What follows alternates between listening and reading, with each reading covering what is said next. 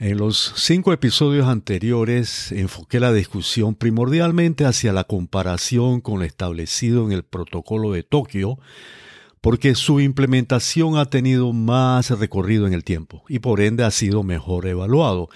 Pero el Acuerdo de París, que lo sustituyó en el año 2020, tiene una serie de aristas que son aún más alarmantes. Hola, Bienvenidos al episodio número 54 de nuestro podcast Grandes Fraudes Científicos y el número 26 de nuestra segunda temporada. Soy su anfitrión, el doctor Esteban Morales.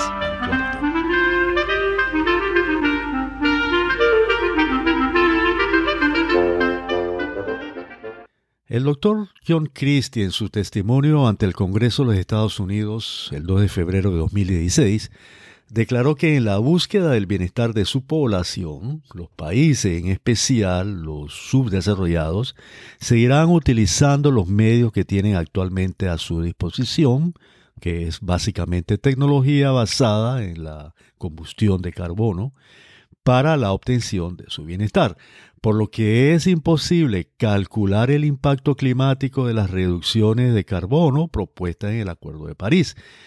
Cabe recordar también que, como he mencionado anteriormente, China e India no están obligados al control de emisiones. El doctor Christie continúa diciendo en su declaración que además, aun cuando se cumpliera con lo propuesto, el control de las emisiones propuestas tendría un impacto mínimo, en el mejor de los casos, en el control de la temperatura global. Una opinión también expresada por el doctor Lomborg, que presenté con anterioridad. Para probar su punto, simuló un escenario donde se llevó el total de las emisiones de Estados Unidos a cero, o sea que lo hizo desaparecer. Y utilizando la misma herramienta basada, eh, utilizada por el IPCC, calculó el impacto de este escenario simulado. El modelo que utilizó comprendió un periodo de 50 años y este dio un impacto de solo 0.05 a 0.08 grados centígrados. El doctor Christie concluyó, y cito, por lo tanto, las regulaciones no tendrán consecuencias significativas o útiles en el sistema climático físico, incluso si uno cree que los modelos climáticos son herramientas útiles para la predicción. Cierro la cita. Final, el Acuerdo de París queda transformado en un evento demagógico y lleno de incertidumbres que giran en torno a unos planteamientos y propuestas basados en modelos de predicción inexactos que al final se traduce en el gasto de una inmensa cantidad de dinero invertido en actividades improductivas, como por ejemplo la asistencia a las grandes y masivas reuniones internacionales, a donde se acude para guardar las apariencias políticas de que se comparten ideas progresistas. Todo está en el fin por parte de los asistentes al evento de no correr el riesgo de que se les considere parte del grupo que es calificado como de poca capacidad mental, o sea, brutos, y para cumplir con el ritual de lo político correcto. En esta serie de episodios sobre los acuerdos del cambio climático y sus efectos en la economía mundial, basándome en principios económicos fundamentales, hizo un análisis de los daños potenciales y reales al bienestar de la población causados por las políticas climáticas. Pero también presenté y describí los análisis realizados por expertos en el tema, tales como el doctor John Lomborg y otros que llegaron a conclusiones similares. Además, basándome en el principio precautorio, y expliqué anteriormente que es el principio precautorio en, climatología, y concediendo el beneficio de la duda respecto a la validez de los datos sobre el calentamiento presentados por la ONU y sus instituciones que llevaron a la adopción de estas políticas, presenté y describí algunas alternativas más baratas y más efectivas en cuanto a resultados. El análisis de estos acuerdos y sus efectos me han permitido hacer una serie de reflexiones que me servirán para compartir con mis oyentes algunas conclusiones, no solo sobre este tema en específico, sino en general sobre el tema del paradigma del cambio climático peligroso producido por el ser humano, que es propugnado por la ONU y sus instituciones.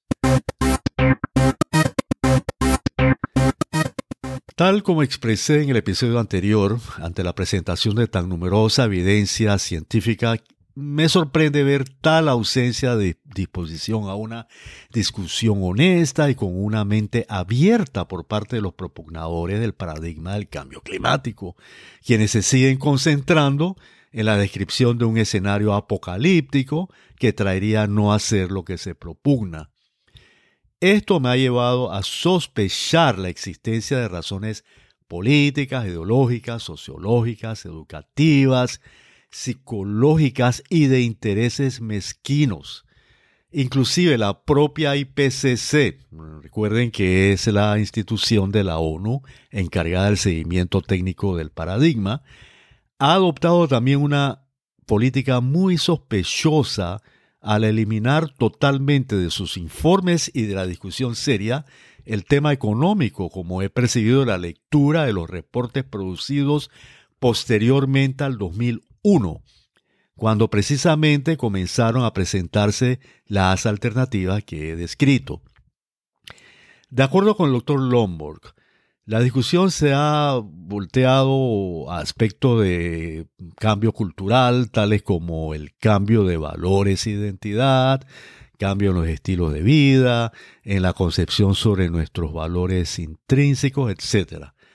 Pero también, e igualmente peligroso, se ha volcado hacia cambio del sistema económico, cambios en la percepción del bienestar, cambios en nuestro sistema político, etc. Claro que hay multitud de otros problemas, pero tal como dice el doctor Lomborg, cito, para pensar con claridad deberíamos tratar al máximo de separar los problemas, sobre todo porque tratar de resolver todos los problemas de una sola vez puede dar como resultado soluciones malas para todas las áreas. Algo que sin embargo sí se encuentra bien establecido es la existencia de una gran controversia no resuelta aún en cuanto a que los datos presentados correspondientes al análisis de la temperatura en este último milenio no nos pueden llevar a concluir de manera categórica que estos últimos años han mostrado un dramático aumento en el calentamiento global de nuestra atmósfera. En el siguiente episodio hablaré sobre esto. Lo presentado hoy y lo que presentaré en el futuro está de manera más detallada en mi libro Los dos grandes fraudes científicos de los siglos XX y XXI. Este puede ser adquirido en todas las sucursales de la prestigiosa librería panameña El Hombre de la Mancha. Este también lo pueden adquirir a través de mi sitio web estebanmoralesvancuartel.com, al cual los invito a suscribirse. Aquí podrán además acceder a nuestro podcast y encontrar mucha otra información de interés. Ha sido un placer estar con ustedes. Espero haber cumplido con las expectativas que tienen nuestros respetados oyentes por una información que sea honesta y útil para su propia vida, para su familia y para la comunidad en que se desenvuelven. Hasta pronto y gracias por honrarnos con su atención.